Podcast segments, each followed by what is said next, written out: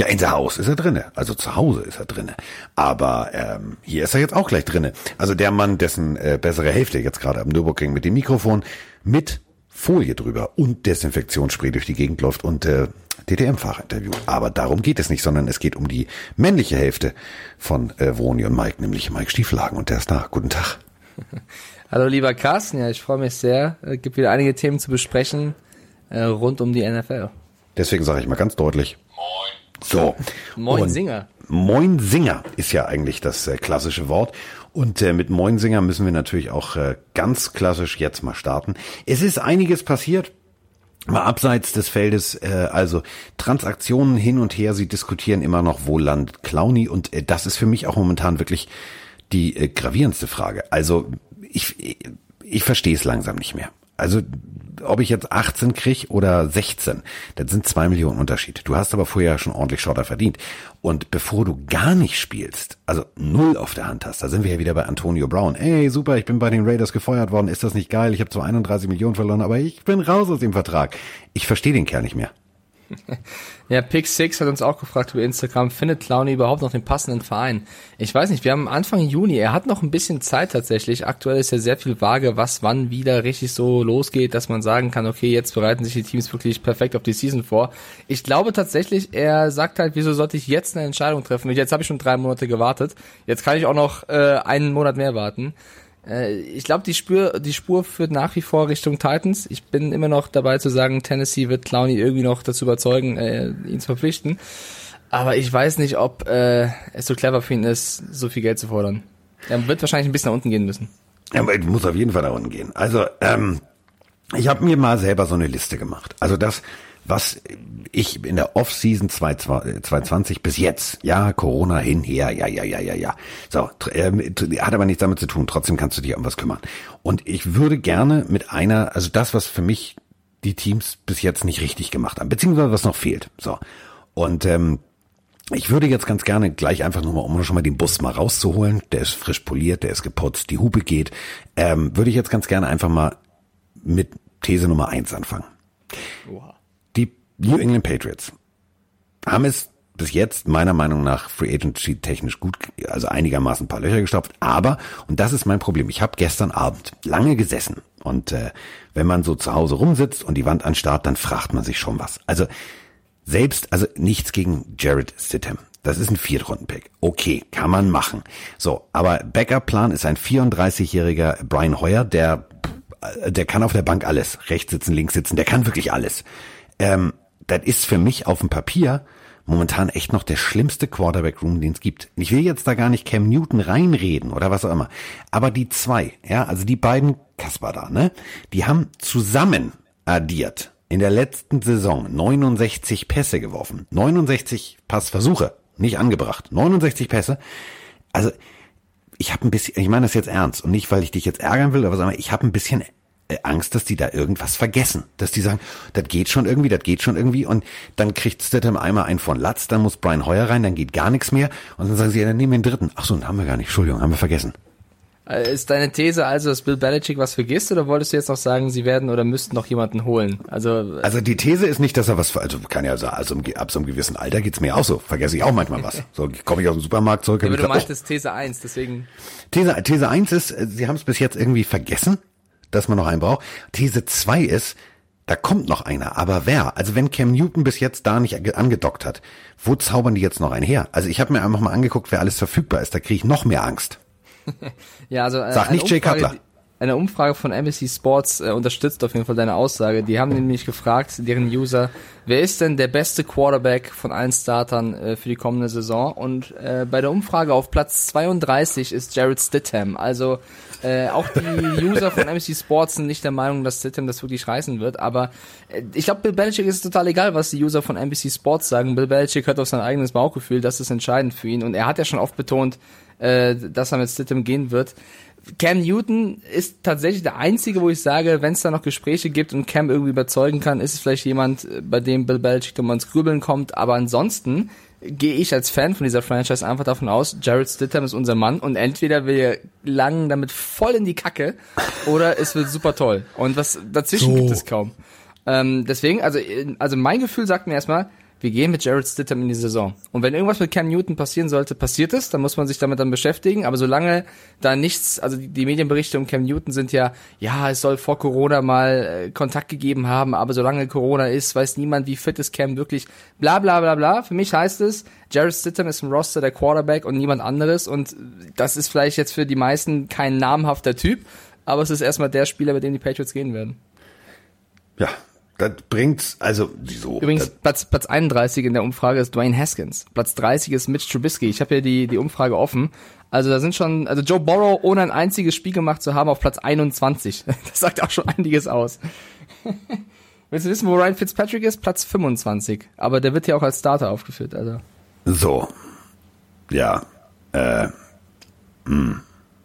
Ja, 25. Okay, komm. Also wir haben immerhin Tour, es wird irgendwann besser. So, zweiter Punkt auf meiner Liste.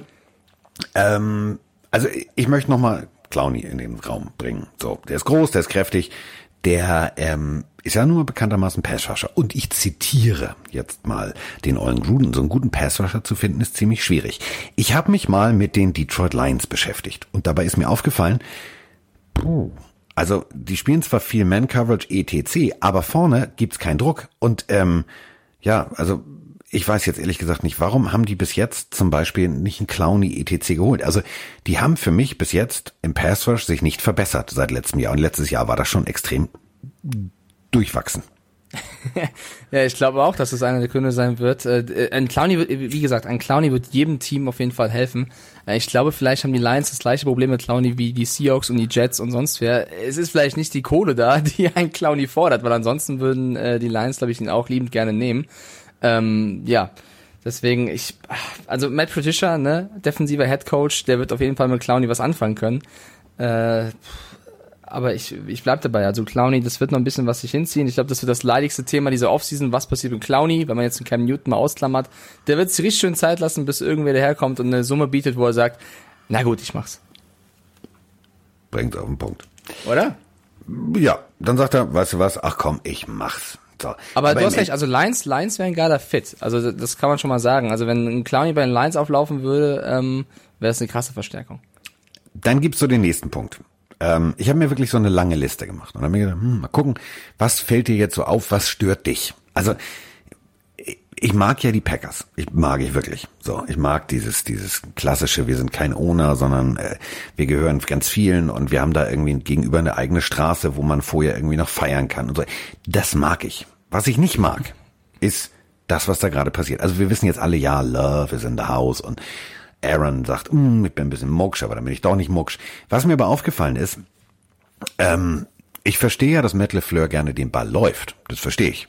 Aber ähm, wer soll den fangen? Also ich habe ja gedacht, nach der Draft, okay, so, äh, jetzt haben sie Lauf, aber jetzt müssen sie irgendwie Free Agency technisch mal irgendwas aus dem Hut zaubern, weil irgendwo muss der gute, gute, gute Aaron den Ball ja auch hinwerfen. Ähm, ist dir mal aufgefallen, dass da Schweigen im Walde ist? Da ist nichts passiert. nee, gar nicht. Vor allem, ich finde die Aussage von Matt LaFleur geil, dass er sagt, ja, wir brauchen ein bisschen flexibleres Offensivsystem. Ja, Junge, dann hol halt Receiver und nicht noch einen Quarterback, der auf der Bank sitzt, so ein bisschen, weißt du? Also wenn du sowas sagst und sowas forderst in deiner Offensive, dann brauchst du natürlich auch die Spiele dafür. Nur ein Devonta Adams wird dann irgendwann ein bisschen schwierig. Sollte der sich verletzen, dann erst recht. Ähm, nichtsdestotrotz glaube ich, dass die Packers ein Team sind, was wieder auf Playoff-Kurs sein wird, weil die Division einfach äh, nicht die beste Division der Liga ist, ja auch nicht die schlechteste, aber eine, die man ähm, als, als Packers-Team solide äh, meistern kann, weil bei den Vikings gibt's auch genügend Baustellen. Die Lions, äh, gut, wenn sie einen Clowny holen würden, ist vielleicht wieder was anderes. Ähm, und die Bears, gut, da weiß nicht mal, ob Foles oder Trubisky spielen wird. Deswegen, also ich glaube, die Packers auch mit ihrem Receiver-Problem, was ich genauso sehe wie du, äh, werden nach wie vor ein Playoff-Kandidat sein und vielleicht, ne, vielleicht entwickelt sich ja jemand aus der Not heraus. Vielleicht wird es das Jahr von einem EQ St. Brown, natürlich sehr unwahrscheinlich, aber wer weiß, was passieren wird. Also EQ, ich würde es feiern. Ich würde auch, würde, hätte, hätte er sich auch verdient. Ähm, Im Endeffekt, wir wissen alle nicht, was in diesen Lockerrooms gerade passiert, weil jetzt sind ja, Achtung, festhalten, jetzt sind sie ja alle an, wieder angekommen. Ich finde das ja großartig. Also guckt euch mal bitte äh, auf den jeweiligen Twitter-Seiten zum Beispiel der Teams an, wie die Jungs, also die Trainer, zum Training antreten, also in ihr Büro kommen. Alle sind voll mit Maske unterwegs. Der Einzige, dem das sowas von Schnurz, Piep egal ist, liegt wahrscheinlich auch am Schnurrbart. Also die Maschine Andy Reid kommt parkt, steigt aus, hat keine Maske auf, geht an dem Kameramann vorbei. Und also gefühlt sagt der Moinsinger. Dieser Blick ist geil. So, hm, was willst du denn hier? So, also, die sind jetzt wieder im, im Office und jetzt geht's natürlich los. Und genau das ist natürlich auch das, was Clowny in die Karten spielt. Jetzt fangen sie natürlich alle an unter Zeitdruck. Und das kennen wir alle bei eBay, wenn du, du interessierst dich für was und dann steht da noch eine Stunde, zwei Minuten, dann bist du schon unter Zugzwang. Wenn du allerdings jetzt sagst, so, Mike sagt sich, ah Mensch, ich wollte schon immer mal ein neues Bild für meine Wand haben. Oh, hier, guck mal, das sieht aber, oh, drei Minuten. Dann, dann reagierst du unnormal. Dann gibst du mehr Geld aus, als du ausgeben willst, weil du hast nicht Zeit nachzudenken. Und ich glaube, das spielt jetzt gerade so den ganzen Free Agents aller Clowny komplett in die Karten, weil die drehen jetzt alle ein bisschen steil. Aber gut, das ist das noch eine etwas, Thema. Noch etwas, was, was, was deine Aussage mit den Lions untermalt. Ich habe gerade mal äh, hier die, die Cap Spaces der einzelnen Teams offen. Die Lions sind tatsächlich das Team mit äh, am viertmeisten Kohle noch übrig. Ne? Also es wäre schon äh, ein Team, was noch was ausgeben kann. Viertmeisten Kohle bedeutet aber 28 Millionen. Das ist jetzt auch nicht so, dass du sagst, okay, die können die nächsten zehn Jahre einen Clowny bezahlen, aber es ist mehr Geld als äh, 28 andere Teams haben. Übrigens das meiste Geld haben gerade die Browns, dann die Redskins, dann die Dolphins. Ja, also, wir haben noch Geld. Wir haben noch Geld. Das wenigste die Patriots übrigens. Natürlich die Patriots. Äh. Wir können, also wir können noch, wir können noch was kaufen. Wir können, also das ist so wie bei Monopoly. Du hast, du hast das meiste Geld, da kannst du halt sagen so, ha, kann ich ganz entspannt angehen. Gehe ich über Start, fertig aus oder setze ich mich ins Gefängnis.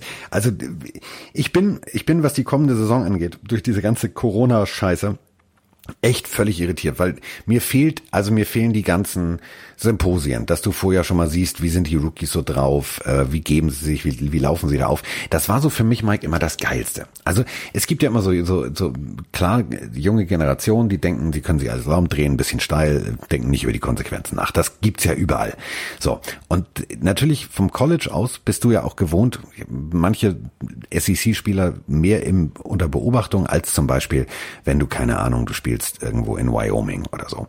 Und äh, wenn dann diese Symposien, das sind für mich immer die geilsten Bilder, da gibt's dann so ein paar Typen, die kommen an mit, keine Ahnung, Manta Club München, also MCM-Rucksack, behangen wie eine Weihnachtsgans und dann gibt's so die ganz stillen, die kommen im schwarzen T-Shirt, in der Jeans mit schwarzen, schwarzen Sneakies und mit einem, keine Ahnung, Eastpack-Rucksack und dann guckst du dir an, wo die jeweiligen gedraftet sind und dann denkst du dir, warum ist der, der ganz still ist und ganz leise ist, warum ist das der, der Erstrundenpick und der Typ ist dritte Runde oder vierte Runde?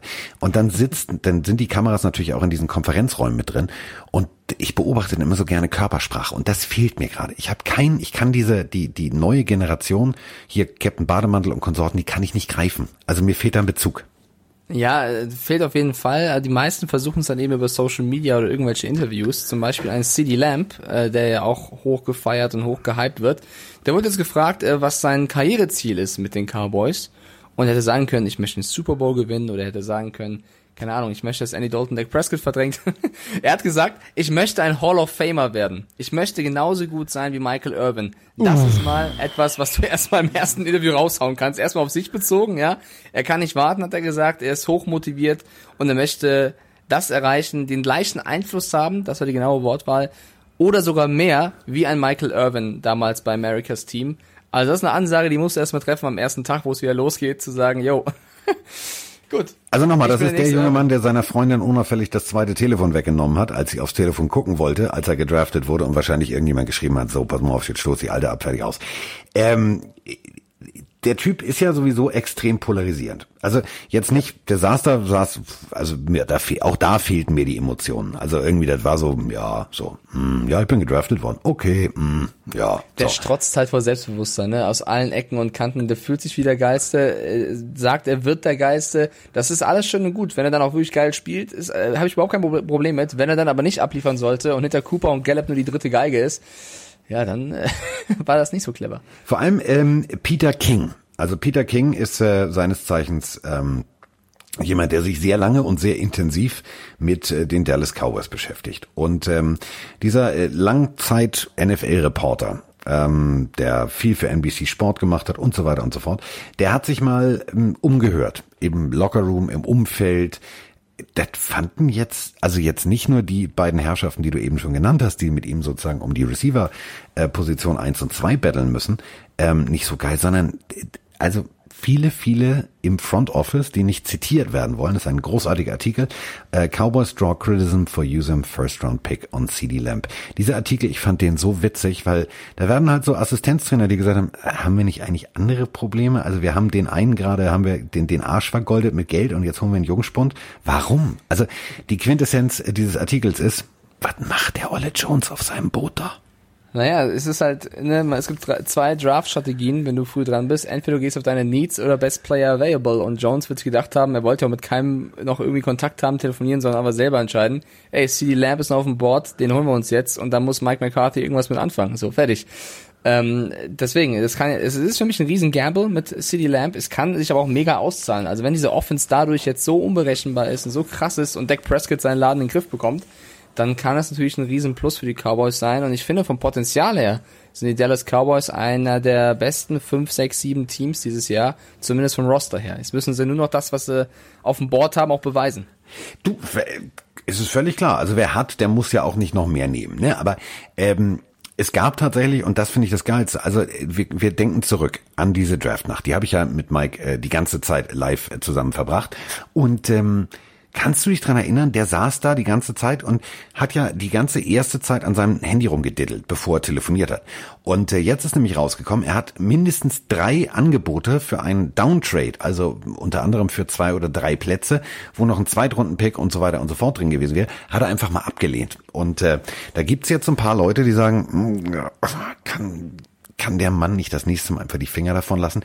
Wäre natürlich geil. Du wärst zwei Picks später dran gewesen, hättest dir noch äh, Clavon Chasen oder wie noch immer holen können und hättest in der zweiten Runde noch einen Pick gehabt. Aber es ist halt so, wie es bei den Dallas Cowboys ist.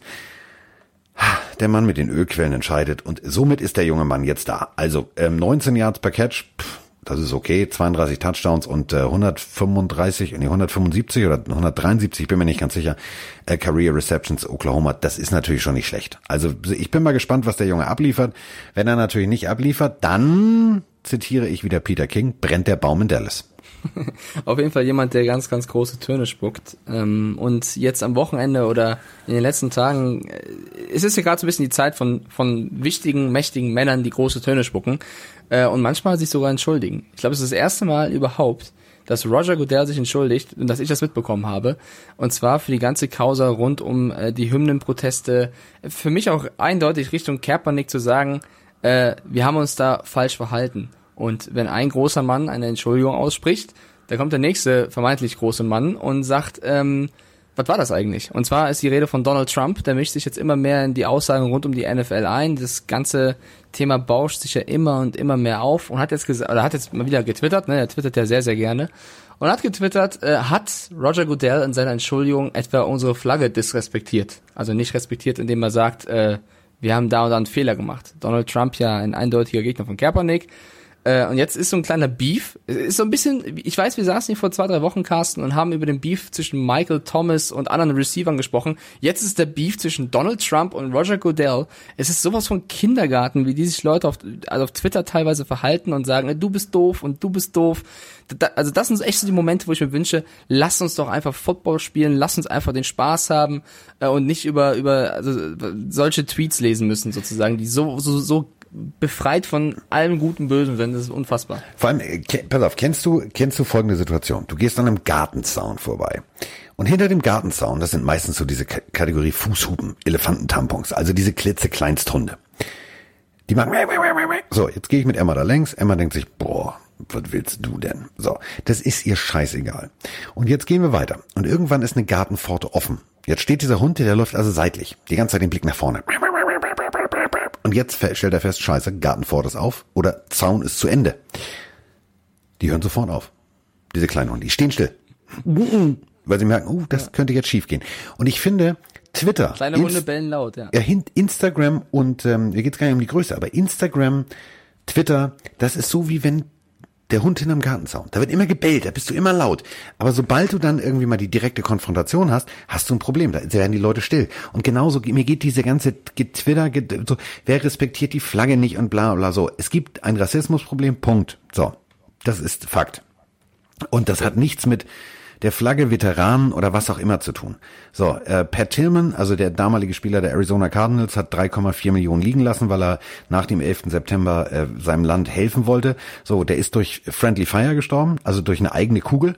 So, ähm, diese Menschen haben nichts mit diesem Rassismus jetzt zu tun. Das muss man halt klar trennen. Und wenn die Flagge ist das eine, der Patriotismus der Amerikaner ist das andere, das, das sind sie, egal ob du grün, blau, gelb oder was auch immer, lila bist, ähm, das ist ein patriotisches Volk. Und ich finde, da wird immer alles gleich, das wird wie in so ein, wie in so ein Cocktailmixer. Es wird alles reingeschmissen. Also das die Leute trennen das Rezept nicht mehr man darf auch nicht, äh, man muss unterscheiden zwischen Rassismus und dann irgendwie eine Flagge nicht respektieren und Polizeigewalt. Es ist immer irgendwie, es werden schnell Wörter gesagt, ohne wirklich zu verstehen, was man damit meint. Das ist echt das größte Problem.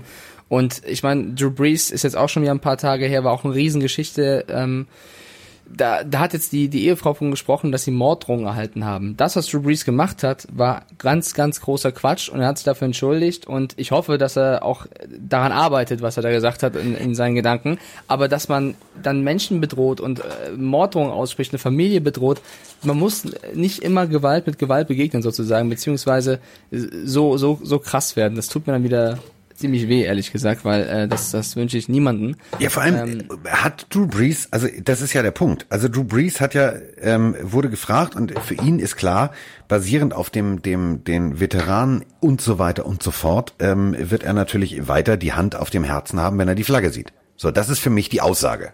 Das ist das, was er gesagt hat äh, hat für mich jetzt keinerlei Begründung zu sagen, ja, die, die Morddrohung. Warum? Also er hat ja nicht gesagt, nee, ist mir scheißegal, ob da jetzt irgendwie Rassismus existent ist oder ob Polizeigewalt ist. So, das ist mir scheißegal. Das hat er ja so also, nicht gesagt. Und deswegen. Ich will, ich will, ich will Breeze nicht in Schutz nehmen, aber er hat niemals, also das, was Breeze gemacht hat, macht ihn nicht zum Rassisten. Das ist das Erste. Das Zweite ist, äh, er hat gesagt, dass jeder, der die Flagge nicht respektiert, von ihm keinen Respekt bekommt. Das sind natürlich auch Worte in dieser Zeit, die nicht schlau gewählt sind, die schwierig sind, die man nicht treffen sollte. Dafür hat er sich entschuldigt. Super viele Spieler, Menschen hat er damit verletzt.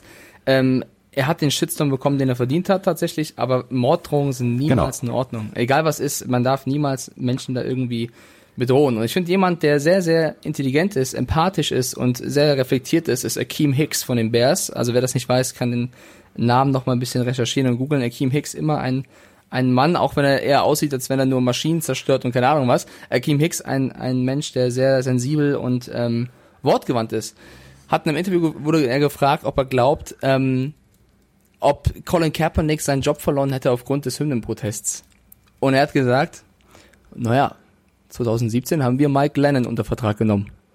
So beschreibt er oder beantwortet er diese Frage, ob er glaubt, dass Colin Kaepernick seinen Job aufgrund des Protests verloren hat. Er sagt einfach, naja, wir haben Mike Lennon genommen. Für alle, die es nicht mehr wissen, Mike Lennon kam 2017, hat vier Spiele gemacht, 45 Millionen kassiert und wurde dann wieder entlassen. Also da hätte man auch so, also genauso gut mich oder Carsten verpflichten können. Das hätten wir auch ja, noch hinbekommen. Das wäre wär sogar noch besser gewesen. Also ähm, nichts gegen Glenn, aber nee, so.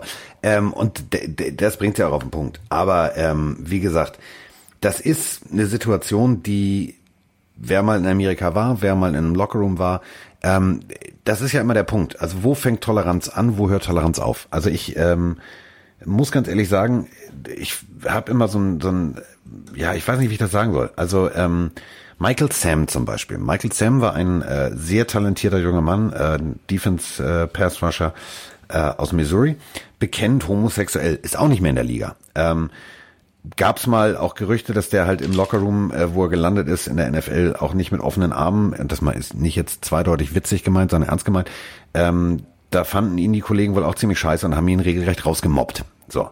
Ähm, das, das ist immer so ein Punkt. Ähm, natürlich ist das, ist das, wird es eine ganz harte Nummer, äh, wenn du das falsche Statement, so wie jetzt zum Beispiel äh, hier Rookie Quarterback bei dem äh, Buffalo Bills sagst, ja, ähm, Elite White People, bla bla bla, ähm, das wird für dich keine schöne Zeit. So, ähm, und das Ganze natürlich dann auch zurecht.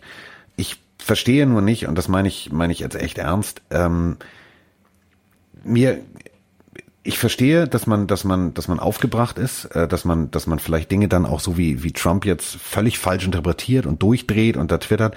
Aber ich verstehe nicht genau, wie du sagst, dieses, dieses kindische, wie, der ist doof, der ist doof. Kinder, klärt das Problem, löst das Problem, sammelt Geld, tut was Gutes, bildet die Polizisten besser aus, beschafft mehr Bodycams und so weiter und so fort. Aber diskutiert doch nicht darüber. Also das ist, nächste, das ist lächerlich sehr, sehr schlaue Spieler. Äh, Larry Fitzgerald hat es auch wieder mal auf den Punkt gebracht.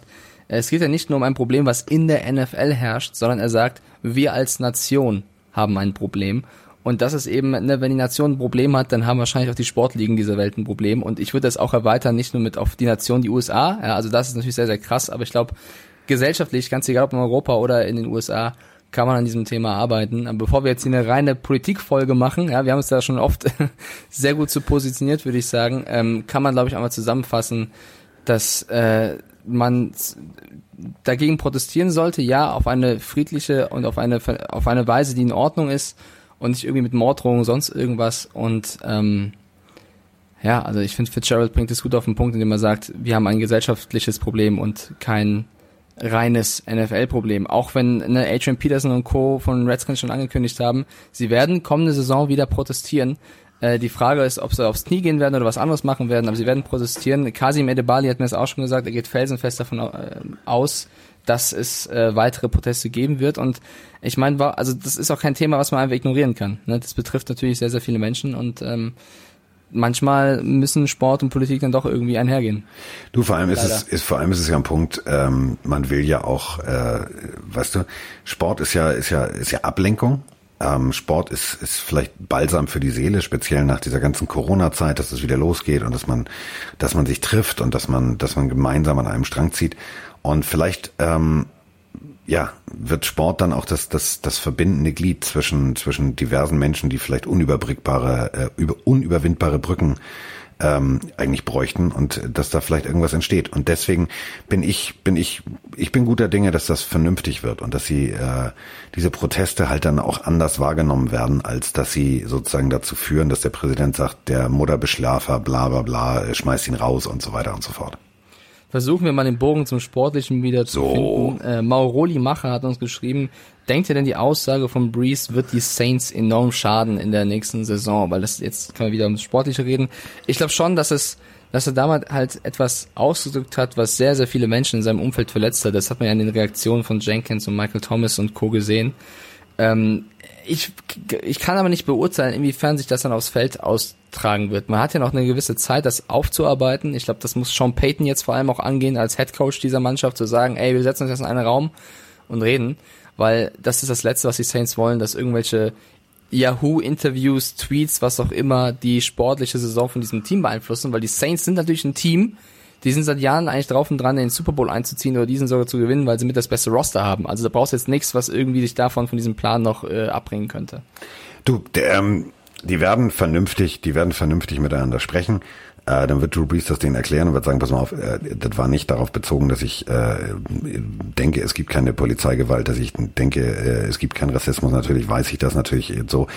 Ähm, der wird dann sein Argument äh, bringen, was er, wie er es wahrscheinlich auch gemeint hat, und wird sagen, pass mal auf, ähm, in der Offseason mache ich immer Salute Service Dienste drüben, ich besuche äh, Soldaten hier an der Front, da an der Front.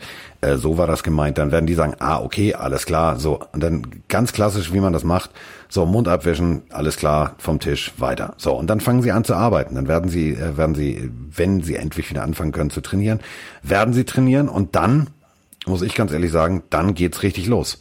Und ich bin tatsächlich sehr, sehr gespannt durch diese verkürzte Trainingszeit. Ähm, es gibt natürlich diverse Ansätze. Jungs sind, sind privat in Florida, wie, wie jetzt zum Beispiel Josh Allen, etc., die trainieren, die trainieren, die trainieren. Ähm, wenn diese Trainingseinheiten da sind, dann musst du halt wieder eigentlich wie in die alte Zeit springen, dass du zwei oder drei oder viermal trainierst, weil, ey, du, du musst die Zeit aufholen. Und das ist, das ist jetzt egal welches Team. Das wird eine echt, das wird, das wird eine geile Zeit. Also ich glaube, wir werden sehr viel Futter kriegen an Bildern, weil die Jungs werden, werden über ihre, ihre körperlichen Grenzen hinausgehen müssen. Ich bin auch gespannt, ob sie das Fitnesslevel erreichen, was sie sich alle vorstellen. Was, weil, was passiert, wenn sie das nicht erreichen sollten? Vielleicht sehen wir dann häufiger Spielzüge, Plays mit Spielern aus der zweiten Garde, weil eben die erste Garde nicht das Fitnesslevel hat, was sie sonst haben. Äh, also eine sehr, sehr spannende Situation. Das Positive an dieser Situation ist, dass jedes Team die gleichen Probleme hat. Also niemand hat jetzt dadurch irgendwie einen größeren Vorteil als das andere Team, sondern jedes Team muss jetzt damit umgehen und das Beste daraus machen.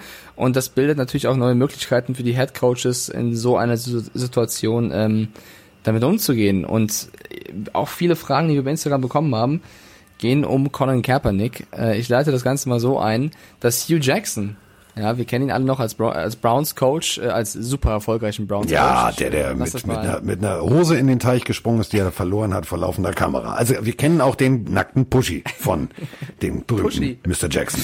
Ja, 016 sage ich nur. Äh, er hat erzählt, dass er 2017 sich dafür eingesetzt hätte, dass die Browns äh, Colin Kaepernick verpflichten sollten, aber äh, er wurde sich mit GM und Front Office nicht einig und sie haben dann sich dann doch dafür entschieden, in der zweiten Draftrunde einen gewissen Deshaun Kaiser zu draften und auf den zu setzen. Das war ja auch super erfolgreich. Nach einem Jahr ist der zu den Packers. Aber der hat gesagt, zumindest 2017 hatte er es vor und er meint, dass Colin Kaepernick einen Platz verdient. Und äh, warum ich das, erzähle, ist natürlich, dass jetzt super viele nochmal über Colin Kaepernick sprechen aufgrund der aktuellen Situation und wir viele User haben, die fragen, sag mal, wäre Colin Kaepernick denn nicht einer für die Seahawks? Weil eben jemand auch in den US-Medien erzählt hat, er würde zu den Seahawks perfekt passen. Die Seahawks haben Russell Wilson, dahinter nicht so viel. Äh, wäre das nicht ein Fit? Ich bleibe dabei bei der Aussage, die ich schon so längerem treffe. Ich glaube, auch trotz der aktuellen Phase. Und ja, ich weiß, es wäre ein krasses symbolisches Zeichen, ihn zu verpflichten. Ich glaube leider, Colin Kaepernick ist äh, zu weit weg von einem NFL-Vertrag, ähm, weil, glaube ich, kein Team sich diese Baustelle reinholt. Wir wissen, wenn er, wenn er topfit ist und wenn er so gut war, wie er mal war, ist er jemand, der auf jeden Fall einen Platz verdient hätte. Aber ob er noch dieses Level hat, kann ich nicht beurteilen. Kann ich auch nicht Was beurteilen. Und äh, dadurch, und das ist, ist jetzt der Punkt, selbst wenn wir jetzt Goodwill-mäßig sagen, ja, der könnte, der sollte, der müsste, ähm, sage ich jetzt nur wieder Corona. So, also die Jungs können nicht trainieren. Und wenn sie nicht trainieren können, kannst du natürlich auch nicht gucken, ob jemand funktioniert. Passt jemand ins System? Kann jemand äh, tatsächlich noch mit seinem Arm richtig bumsmäßig das Ding da irgendwie nach vorne zimmern? ETC. Das alles äh, fällt flach. Ja. Und deswegen, ja, müssen wir gucken. Also, also ich, ich sehe es nicht. Tut mir leid. Also der ist zu lang raus, als dass du jetzt ein, ein, ein blind Plug-and-Play-Versuch machst, dass du sagst, ja, nö, also der wird schon funktionieren. Weiß ich nicht. Also du weißt es nicht, ich weiß es nicht. Und ich, genauso ich weiß ich es als GM nicht. Aber wenn es passieren sollte, wäre das natürlich eine mega krasse Geschichte, auf die sich, also dann hast du, dann, du holst dir wirklich eine Baustelle rein, äh, positiv wie negativ, weil natürlich, wenn du einen Spieler wie Colin Kaepernick jetzt verpflichten würdest, äh, hättest du natürlich viel positive Medienberichte, aber du hättest natürlich auch einen Aufruhr in deinem Team oder ums Team herum, weil Colin Kaepernick, der wird dann jeden Tag hingeschaut, jeden Tag Interviews, jeden Tag mehr Medienmenschen, die da sprechen möchten. Ich glaube nicht, dass das für ein Lockerroom ein Problem wäre. Es wäre eher ein Problem, da die Ruhe äh, zu haben äh, mit einem Kaepernick im Team. Und ob es das wert ist, äh, wage ich, also wird schwer zu beurteilen. Deswegen, äh, ich verstehe die Fragestellung danach, aber ich kann mir nicht vorstellen, dass es passiert, so leid es mir tut. Es wäre, es wäre das richtige Zeichen. Es wäre der richtige, ähm, das wäre der richtige, ja, Ansatz, das zu, zu versuchen. Aber es ist, es ist utopisch, einem Spieler, der so lange raus ist, einfach das blinde Vertrauen auszusprechen und zu sagen, ähm, du übrigens druck mal, äh, in der E-Mail ist ein Anhang dran, dass der Vertrag, äh, komm mal bei uns lang, wir nehmen dich. Das ist Wahnsinn. Also bei den Zeiten, wir haben vorhin über die Salary Cap gesprochen und so weiter und so fort. Wenn du weißt, du musst, du musst aufpassen, äh, du musst dein Geld haushalten und dann jemanden zu holen, von dem du nicht weißt, ob er noch funktioniert, das wird sehr, sehr schwierig. So, weg von diesen Kaepernick und äh, anderen Themen zu einer Frage von Candyman 2105, der fragt, Lieber Carsten, lieber Mike, glaubt ihr, erwartet Kyle Shanahan mit den 49ers das gleiche Schicksal wie Sean McVay letztes Jahr? Ich finde den Vergleich, den du hier anstellst, schon mal sehr, sehr interessant. Ähm, ich, also Carsten kann das bestimmt besser ausführen. Ich glaube, ich glaube nein. Ich glaube, die 49ers sehen zu gut aus, tatsächlich, um ein Rams-Jahr hinzulegen. Sorry, liebe Rams-Fans. Aber vielleicht liege ich daneben. Was glaubst du? Ich meine, die, die Division ist ja mega krass. Also es kann schon sein, dass du da mit einem schlechten Lauf äh, plötzlich die Playoffs verpasst. Aber ähm, ich, also schwierig. wir haben kaum Schwachstellen. Äh, sehr, sehr schwierig. Also, äh, das ist, ich könnte jetzt wieder mein Corona-Beispiel bringen. Also, das ist so, momentan ist es wie Kaffeesatz lesen. Ich habe es ja vorhin gesagt, mir fehlt da so ein bisschen der Zugang, mir fehlt ein bisschen das, das Gefühl für, für all das, was neu dazugekommen ist. Äh, wie könnte das funktionieren? Ähm, das fehlt mir momentan noch mehr. Also ich habe ähm, hier gesessen und sollte sollte für für äh, eine große deutsche Tageszeitung eine Analyse schreiben über zwei drei Dinge. Wie sieht's aus mit äh, was erwartest du von Burrow und so weiter und so fort. Ich habe immer gedacht, so, pff, ich habe keinen Zugang. Also mir fehlt irgendwie der mir fehlt das tägliche Futter an Bewegtbild, um zu sagen, jupp, ich weiß, wie es geht. Ja, das wird ja hoffentlich dann bald demnächst kommen, weil äh, wir haben jetzt Juni, bald ist Juli, also wir, wir, wir halten ja weiter zusammen durch. Also wir haben ja schon eine lange Leidenszeit, sage ich mal, jetzt durchgehalten, jetzt äh, müssen wir ein bisschen länger durchhalten. Ähm, ich kann nur, ich kann nur Positives hier äh, verlauten. Äh, die Miami Pilfins, bei unser unser zusammengedraftetes Madden-Team, steht im Super Bowl. Carsten, die Leute äh, haben mich aufgefordert, dir zu sagen, vielen lieben Dank, wir Ja. haben die beste Defense der Liga übrigens. Äh, stehen im Super Bowl gegen, festhalten, die Chicago Bears. Aber die Chicago Bears spielen auch mit Mahomes und McCaffrey. So. Also, wenn ich eins kann, dann Defense. So. Und du Ja, kannst Offense ist- am Joypad. das Also, das funktioniert, ist doch alles fein, ist doch alles Idiot. So, jetzt gewinnen wir den Super Bowl. Das ist schon mal ein gutes Omen, Freunde. Das ist schon mal ein gutes Omen. Äh, es kann nur aufwärts gehen. Also, für mich als Dolphins-Fan kann es nur noch aufwärts gehen. Ähm, apropos. Haben wir Sprachnachrichten eigentlich? Ja, wir, wir haben Sprachnachrichten äh, ohne Ende. Ich soll dich übrigens äh, herzlich äh, von und also bei uns läuft ja technisch auch manchmal was falsch. Ähm, ich habe gerade schnell Patrick eine Nachricht geschickt, weil ähm, äh, das heißt ja Football Bromance, ne? So, nein, heißt es jetzt nicht mehr. Äh, ich kriegte gerade eine Push-Nachricht, dass Achtung, der Podcast-Kanal 29954 Leerzeichen 4348 Leerzeichen 41.8c Leerzeichen 90b1 Leerzeichen C4644414778BC71E äh, eine neue Folge hochlädt. Ich habe dann zu Patrick eben nur geschrieben, schnell nebenher, Digi, da läuft wo was falsch. Ja, jetzt ist der Name Football Romance kurzzeitig mal weg. Jetzt ist ein bisschen Panik. Aber gut, ähm, das zu dem Thema. Also äh, bei uns läuft vielleicht ab und zu an eine Tonspur asynchron, aber die haben jetzt einen neuen Namen. Und äh, den sich zu merken mit den vielen Zahlen und Buchstaben, das ist schon Kuddelmuddel, das muss ich mal so sagen. Ja, ich hoffe, die Tonspuren äh, werden auch bald ein Thema der Vergangenheit sein. Ja, ich habe es bis heute nicht verstanden. Ich bin ja auch noch so ein klassischer Schreibmaschinentyp. Also ich, ich muss das mal irgendwie. Ich habe hier jetzt alles gelöscht, neu gemacht. Ähm, das kann nur gut werden. So, wir haben Sprachnachrichten noch und nöcher. Ich gucke ja auch immer gerne auf das Bild. Und das ist wieder ein ziemlich großer, kräftiger Kerl, der auch Eagles-Fan ist. Und ähm, ich drücke jetzt einfach mal wild auf Play. Hallo Carsten, hier spricht Michael. Ich habe mal eine geschichtliche Frage. In der, in der Geschichte von American Football gab es ja regelmäßig Tote am Spielfeld, bis man den Vorwärtspass eingeführt hat. Hat sich damit die Anzahl der tödlichen Verletzungen tatsächlich auf Null reduziert? Oder gab es trotzdem Tote? Danke. Alter, sag mal, regelmäßig Tote. Hast du irgendwie Gladiator geguckt mit, mit, mit Russell Crowe und hast das falsch verstanden? Also regel, regelmäßig Tote klingt hart, oder?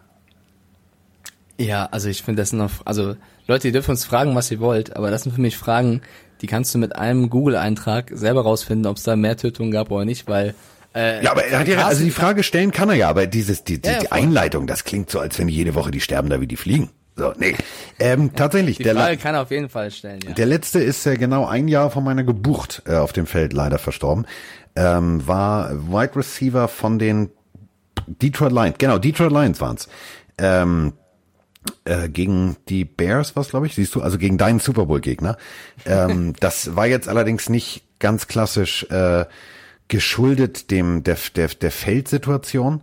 Ähm, er war Wide Receiver, das weiß ich noch. Ähm, ja und ist äh, tatsächlich ähm, kollidiert, ähm, hat einen, einen Pass gefangen von von seinem Quarterback und äh, First Down und so weiter und so fort und drei Spielzüge später ähm, ist er in der Endzone zu Boden gegangen und äh, ja, Hughes war sozusagen der, der, also wie soll ich das sagen, also gefake Handoff sollte, wollte laufen, ja und äh, ist dann zu Boden gegangen. Ähm, ja, also gut, das hat jetzt nicht wirklich was mit dem Spiel zu tun.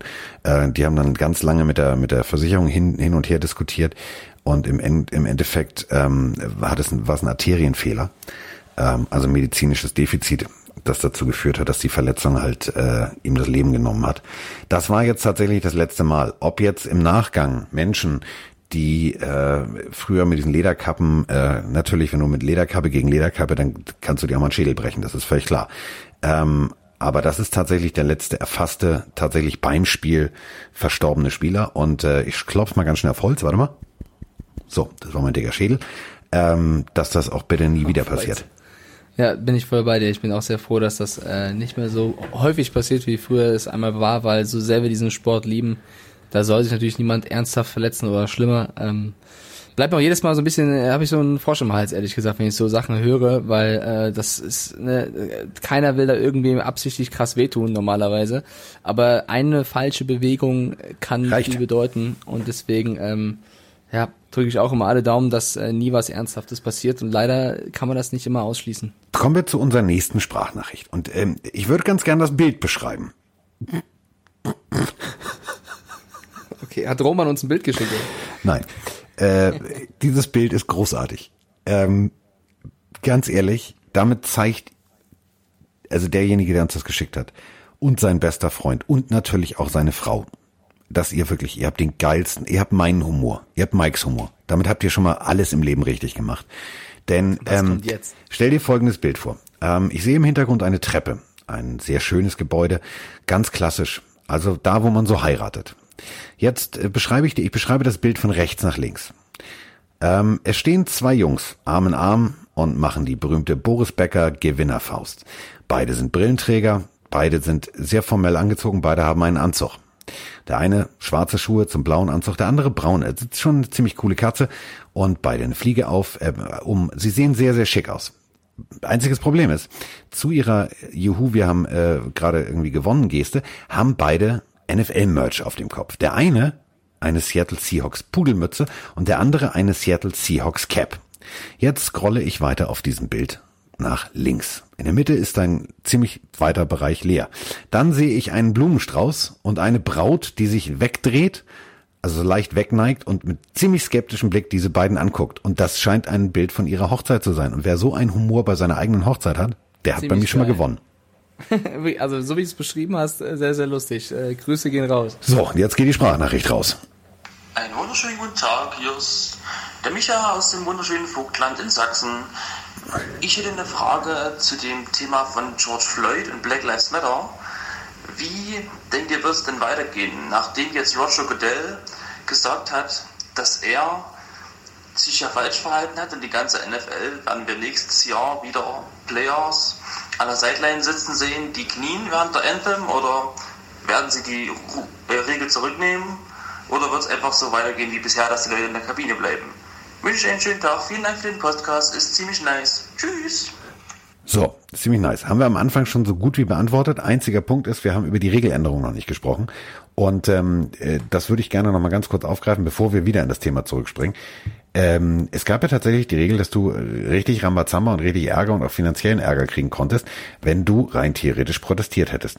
Ist dir mal aufgefallen, Mike, wenn jetzt der Goodell vorhin gesagt hat, also gestern eigentlich gesagt hat, ja, das war ein Fehler.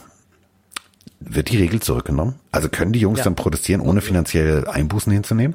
Wenn er sagt, es ist ein Fehler und wenn er sagt, äh, er entschuldigt sich, dann macht die Regel für mich keinen Sinn mehr. Also dann muss es äh, zumindest, ich weiß nicht, ob sie aufgelöst werden soll oder aufgehoben werden soll, aber sie muss zumindest irgendwie verändert werden, dass du sagst, was erlaubt ist und was nicht. Weil äh, Proteste zu bestrafen, aber zu sagen, wir haben einen Fehler gemacht, indem wir Proteste bestrafen, äh, das beißt sich. Von daher würde ich sagen, gehe ich felsenfest davon aus, dass da noch irgendwas passieren muss. Äh, und äh, also danke für die Sprachnachricht nochmal. Um das nochmal final zu beantworten, ich gehe davon aus, dass Proteste kommen werden. Äh, und das muss vielleicht nicht immer ein Abknien sein, das kann auch irgendwas anderes sein, aber ich glaube, das Thema wird uns tatsächlich weiter verfolgen. Was uns auch verfolgt, also nicht nur, dass Patrick Isumes äh, Podcast jetzt für einen kurzen Moment einen komischen Zahlencode oder einen binären Code als Namen hatte. Ähm, die nächste Sprachnachricht, ich habe eben schon mal vorgehört, ob sie richtig ist.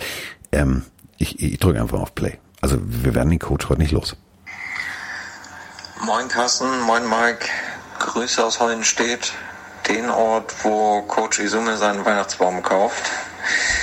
Ähm, zwei Sachen habe ich. Einmal Leonard Fournette, der hatte die 2000 Yard Challenge ja ausgerufen. Ähm, Barclay finde ich okay, hattet ihr gesagt, und Elliott hattet ihr noch gesagt. Äh, der, glaube ich, wird das aber nicht schaffen. Ähm, einmal die O-Line wurde ja geschwächt, der Center Frederick hat aufgehört.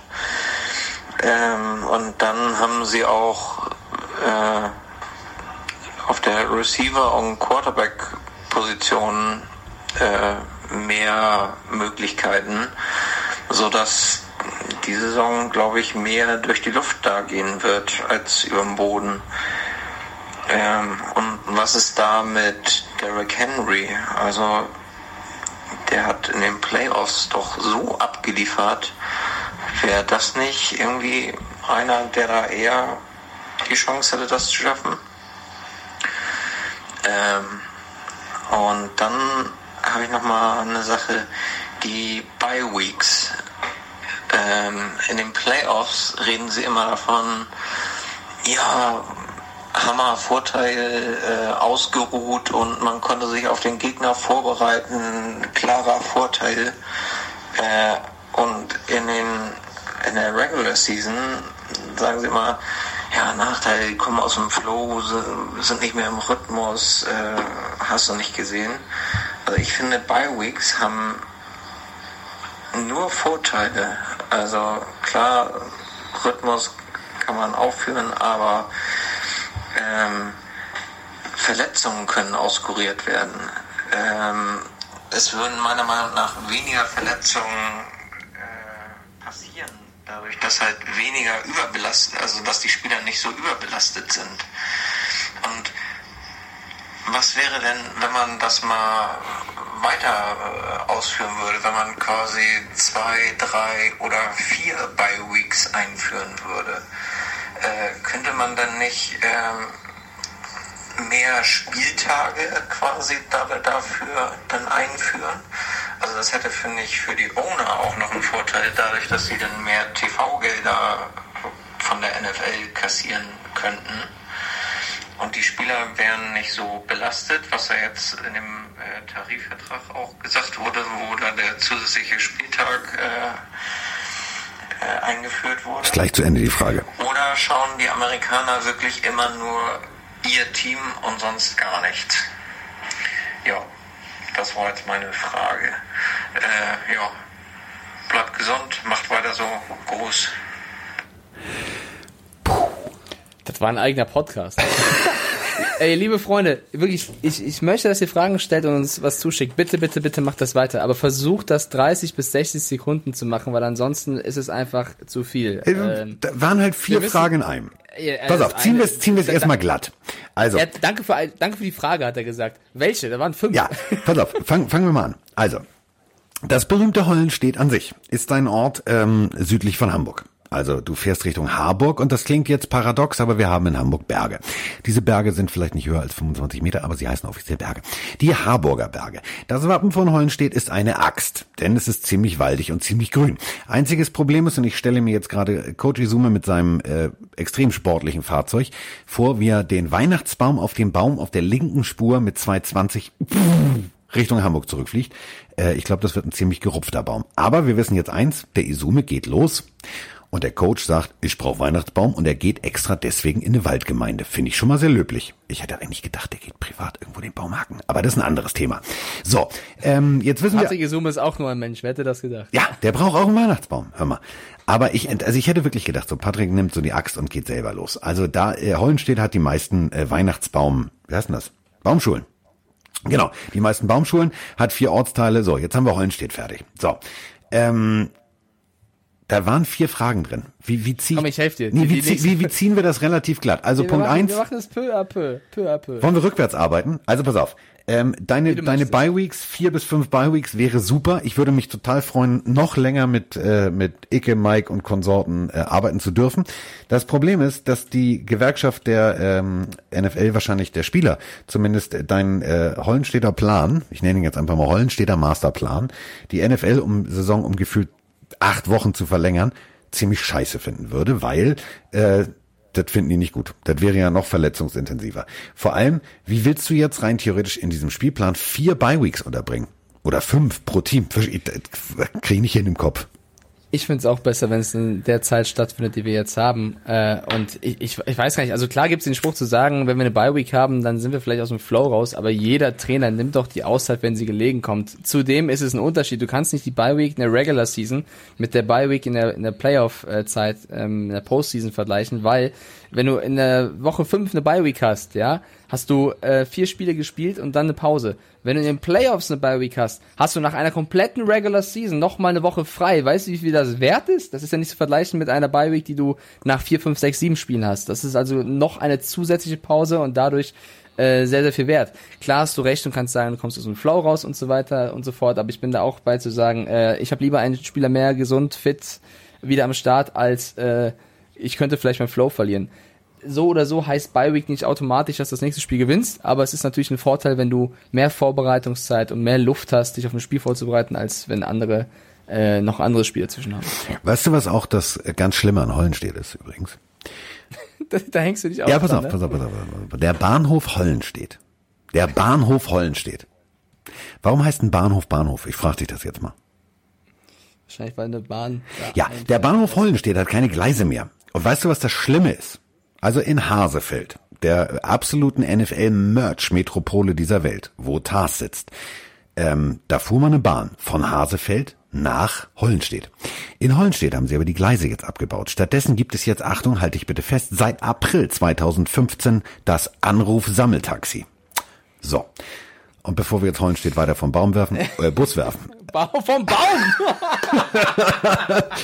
Jawohl! Das müssen wir uns merken, das ist geil.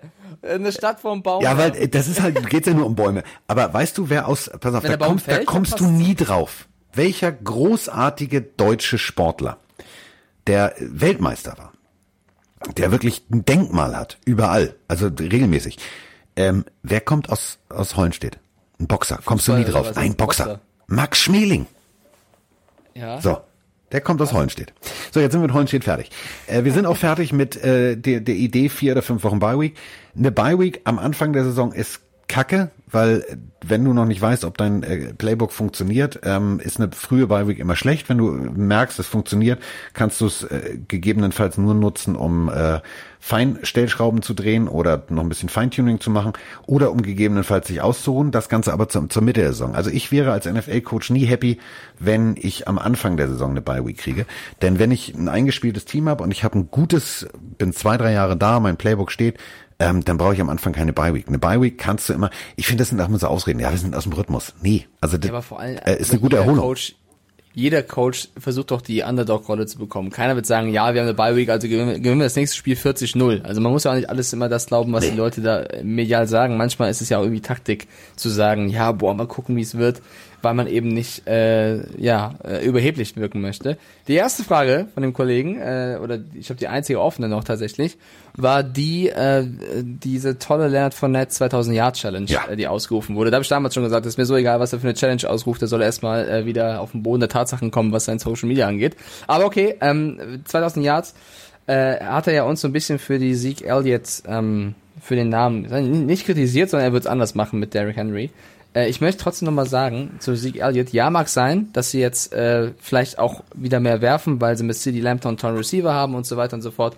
Aber was ist dir lieber? Wenn du mehr läufst, aber weniger Yards machst, oder du läufst weniger oft, aber machst mehr Yards, weil die Defense nicht weiß, ob du passen wirst oder laufen wirst. So. Also äh, das ist das Argument, was für mich da äh, gewinnt tatsächlich.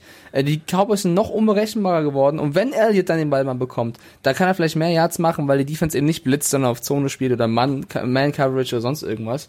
Äh, deswegen wäre das für mich nicht also so ein Argument zu sagen, okay, Frederick hat noch aufgehört, ja, mag sein, die O-Line der Cowboys ist nach wie vor eine sehr, sehr gute. Ähm, aber, womit er recht hat, Derrick Henry ist auf jeden Fall jemand, der es auch äh, schaffen kann, zu den besten Running Backs mal wieder zu zählen, weil er bei den Ti- Titans in einem System spielt, was funktioniert. Aber auch da möchte ich sagen, Running Backs können sehr schnell eine Form verlieren, die sie mal haben. Da müssten wir nur an Todd Gurley mal denken, eine Verletzung zu viel. Und äh, ja, das, es dreht sich alles. Ähm, Le'Veon Bell war mal auf dem Olymp, äh, war dann ganz schnell wieder ja nicht mehr ganz oben. Adrian Peterson, also weißt du, es gibt sehr, sehr viele Spieler, ähm, wo du nicht sagen kannst, okay, der hat letztes Jahr abgerissen, der wird nächstes Jahr auch abreißen. Es ist so oder so schwer. Ich glaube, Elliott ist ein guter Call. Ich glaube, Saquon Barkley ist ein guter Call, wenn die Giants äh, ihm helfen, ich sag's mal so. Und ähm, ja, McCaffrey wird auch viele Bälle fangen. Also es gibt auf jeden Fall, also du hast ja gerade gesagt, also da gibt's ja jemanden, der wurde in Los Angeles mehr oder minder vom Hof gejagt und der ist ja jetzt in Atlanta. So. Und ähm, also Matt Ryan ist happy go lucky. Also ich habe mir ein Interview mit Matt Ryan durchgelesen, der sagt, ja, und unsere Offense wird sich dadurch äh, noch besser aufstellen können und äh, er ist fit und äh, er wird uns bereichern und äh, also Vorschusslorbeeren Deluxe. Ich habe mich dann gefragt, ich habe mich dann einfach mal so gefragt. Ich habe da mal geguckt auf dem Social Media Kanal, wo war Matt Ryan, wo war jetzt äh, Kollege Gurley. Ähm, Wo haben die denn zusammen trainiert? Ich frage jetzt nur mal so. Also das ist genau das, was du gerade sagst. Das ist so dieses Tiefstapeln, äh, Lockerroom. Äh, wir müssen jetzt alle an einem Strang ziehen. Ich bin wirklich mal tatsächlich gespannt, ob das in Atlanta funktioniert. Also ich bin wirklich, ich bin extrem gespannt.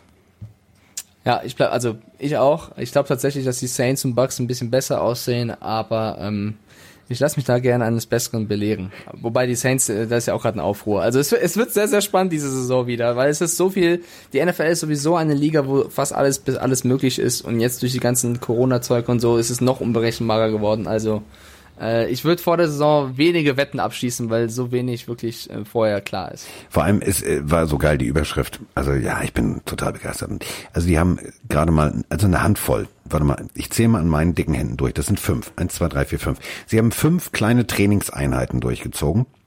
Und deswegen weiß jetzt Matt Ryan, also sagt er, es wird alles gut. Also Todd Gurley ist wieder Todd Gurley. Gut, also das nächste Mal, wenn ich, wenn ich irgendwie Schmerzen habe oder so, dann gehe ich zu dem. Das ist, äh, der ist Dr. Ryan, der weiß Bescheid. Ähm, auf jeden Fall ein anderer Running Back, da sind wir wieder bei den Atlanta Falcons, ähm, über den wir die letzten Wochen schon diskutiert haben, nämlich äh, Mr. Freeman. Der hat ja, würde ja gerne, also der möchte ja irgendwo spielen und ähm, der hat ja so immer wieder indirekt, äh, hat ja auch Andy Reid gesagt, ne? Also das ist ein guter. So, und es haben ganz viele gesagt, das ist ein guter. Und ähm, der will natürlich jetzt aber auch Geld verdienen wie ein guter. Und du hast es gerade gesagt, Le'Veon Bell hat ja mal die Messlatte, was das finanzielle Finanzielle angeht, ganz hochgeschoben. Jetzt ist allerdings Bruce Arians in der Position zu sagen, ja, ich hätte dich gerne, aber wir haben nicht genug Geld. So. Ja. Jetzt äh, habe ich den lustigsten, den lustigsten Tweet ever gelesen. Ähm, Devonta Freeman hat dann nämlich gesagt, weißt du was? Pass mal auf, Bruce, ruf mich doch einfach mal an. Wir werden uns schon einig fand ich persönlich richtig geil, weil das ist genau das, was wir von Cam Newton immer gesagt haben. Weißt du, dieses, nee, ich will ja gerne spielen und pass auf, äh, machen wir es über einen Signing-Bonus, kriegen wir schon irgendwie hin, gib mir einen Dollar und den Rest über Incentives. Ich glaube, ganz ehrlich, wenn der bei den Bucks landet, ne, da habe ich Angst. Dann habe ich Angst. Ja, vor allem der Tweet davor war ja irgendwie auch, äh, ja, ich habe aus den Medien erfahren, dass die Buccaneers an mir interessiert sind. Liebe Buccaneers, wenn ihr das seid, ruft mich an. Also ich glaube, Freeman, das wirkt schon leicht verzweifelt, wenn er schon über seine Tweets kommt und sagt, bitte meldet euch bei mir. Man muss halt sagen, in Sachen Cap Space haben die Tampa Bay Buccaneers am drittwenigsten, also fünf Millionen Dollar.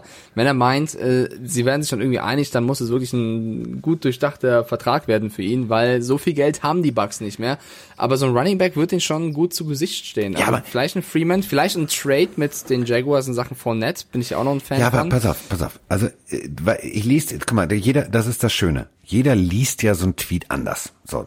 Ja. Ich lese in diesem Tweet, pass mal auf, Bruce, ruf mich doch einfach mal an, bevor ich irgendwo bei den Jacksonville Jaguars lande. ja, aber Kriegen weißt du, wir das schon irgendwie hin? die Nachricht ist lustig, aber weißt du, wieso, was, also was ich sage ist, wieso schreibt er das nicht als SMS an Bruce Arians? Wieso muss er das twittern? Ja, vielleicht das, hat er die Nummer von Bruce noch nicht. Ja, da kommt, also an die Nummer von Bruce Arians wirst ja wohl irgendwie kommen. Also ich glaube, das ist so ein bisschen, ich weiß nicht, wenn wenn Spieler über die sozialen Kanäle Teams fragen, bitte ruf mich an, wirkt das erstmal den eigenen Wert schmälern. Ja, aber ich finde nicht, dass er gesagt hat, bitte ruf mich an, sondern äh, nach dem Interview von Bruce Arians, wo dann natürlich bei Twitter, du weißt, wie es ist, Bruce Arians sagt, ja, der würde ganz gut passen, aber wir haben kein Geld. So, dann fangen natürlich sämtliche Leute an, so wie wir auch jetzt gerade darüber zu diskutieren. Ja, ja, klar. Und daraufhin hat er sich gesagt, weißt du was, ruf mich da einfach an, Diggi. So. Ähm, aber ich hätte es halt nicht über Twitter gemacht. Aber ja. Ich finde es aber besser, also ganz ehrlich, ich finde es besser. Wenn es funktioniert, ja. Äh, nee, ich, also, ja. wenn ich jetzt, wenn ich jetzt Freeman wäre, also wo will ich denn auf keinen Fall hin? Also Jacksonville oder Tampa Bay ist zwar derselbe Bundesstaat, ist dieselbe Luftfeuchtigkeit, kriegst du auch Locken irgendwie jeden Tag von der Luftfeuchtigkeit, aber da gehe ich doch lieber, da gehe ich doch lieber zu Olle Brady und Olle Gronk. ja, also äh, noch ein Running Back wäre wär, wär krass für die Buccaneers auf jeden Fall. Aber mal, mal gucken. Also wenn es funktioniert, diese Twitter-Taktik, dann bin ich gespannt. Äh, ich kann mir aber auch vorstellen, dass, dass Arians dann eher sagt, ja, ich versuche jetzt erstmal Fournette mal lieber, ne? Und wenn der nichts wird, dann melde ich mich nochmal bei dir. Also, wen hätte ich, also, ich muss jetzt vorsichtig sein, was ich sage. Wen hätte ich denn lieber? Also, für ein Lockerroom. Hättest du lieber Freeman? Ja. Echt? Für ein Lockerroom, ja. Ah, für ein Lockerroom okay. und von der Leist, wenn ich das Gesamtpaket sehe. Also äh, Lennart, ich äh, ich finde alle alle scheiße und regelmäßig bei Twi bei bei Twitter äh, tweet ich mir irgendwie einen Wolf und schmeiß irgendwie. Also ich meine, ich werf dich ab und an auch vom Bus. So, aber das ist charmant und nett gemeint. Also aber der wirft ja seine Kollegen mit Anlauf vom Bus und haut ihn noch einen Dolch von hinten in den Rücken. Oder vorm Baum. Ja. Äh, findest, du ihn, findest du ihn auch sportlich besser als Freeman? Äh, findest du Freeman sportlich besser als Fournette? Ähm, für das rein theoretisch, was äh, Arians spielen wollen wird, wenn ich das richtig mal so aus meiner Expertise in, einfach mal so im Wasserglas ein bisschen rumplätscher und sage, was könnte dabei rauskommen, ähm, finde ich Freeman besser. Also Freeman ist eher so der, der klassische, ja, ist nicht so wendig, ist nicht so, ist nicht so spritzig, ist jetzt kein, kein Barclay-Verschnitt rechts, links, oben, unten, sondern der nimmt halt irgendwie, der nimmt die Achse und haut den Baum um. So, der läuft. Also ich sag auch, wenn, wenn Fournette sein, sein Social Media Zeug nicht in den Griff bekommt, hätte ich auch keinen Bock, ihn zu sein, äh, tatsächlich. Aber wenn er an die Leistung seiner ersten Season anknüpfen kann und äh, sich Social Media mäßig benimmt, weil er würde jetzt zum Team kommen, wo es wahrscheinlich ein bisschen besser aussieht, dann wäre Fournette für mich auch ein geiler Fit. Aber solange du Fournette oder Freeman bekommst, ist ja beides ganz gut. Wenn du keinen bekommst, dann äh, ist es keine riesen Schwachstelle der Buccaneers, aber es fehlt noch so ein großer Name auf der Running Back Position, um wirklich dieses Dream Team perfekt zu machen. so. Das war's. Eine Stunde, guck mal. Wieder so. Auf den auf, die Sekunde. Und was wir alles gelernt haben, das muss man ja auch mal ganz deutlich sagen. Bei der Pille für den Mann lernt man was. Also wir kennen jetzt alle das Wappen von Hollenstedt. Wir wissen, dass in Hollenstedt, Die haben keinen Bahnhof. Die, dass es in Hollenstedt keinen Bahnhof gibt. Also wenn ihr zu Tars ohne wollt, kommt ihr nicht hin. So, das ist das Problem. Deswegen ist Tars auch ein Online-Shop. Weil das gibt's nicht so. Dann kann ich euch noch sagen, die Vorwahl von Hollenstedt ist 04165, falls irgendjemand interessiert. Haben auch das Kennzeichen WL. In Hamburg sagen wir wilder Landwirt, aber das ist ein anderes Thema. Dann haben wir über ähm, ganz viele Dinge gesprochen, die besprochen werden mussten und damit äh, ist sozusagen der Pillenstart in die Woche, also eure Dosis äh, Pille für den äh, Start in die Woche eigentlich durch. Haben wir noch irgendwas vergessen, Herr Kollege? Müssen wir noch irgendwas erwähnen? Nee, nur Danke sagen an alle, die über Instagram und äh, unser Pillenhandy wieder Nachrichten geschickt haben. Nochmal der kleine Hinweis, macht das gerne in kürzerer Form. Also ist wunderschön, eure Stimme drei Minuten zu hören, aber es ist besser für den Podcast, glaube ich, wenn es nicht allzu lange geht. Äh, nee, vielen lieben Dank für den ganzen Support. So, und damit drücke ich auf Play und damit sind wir raus und hören uns am Friggedy Friday, also am äh, kommenden Freitag.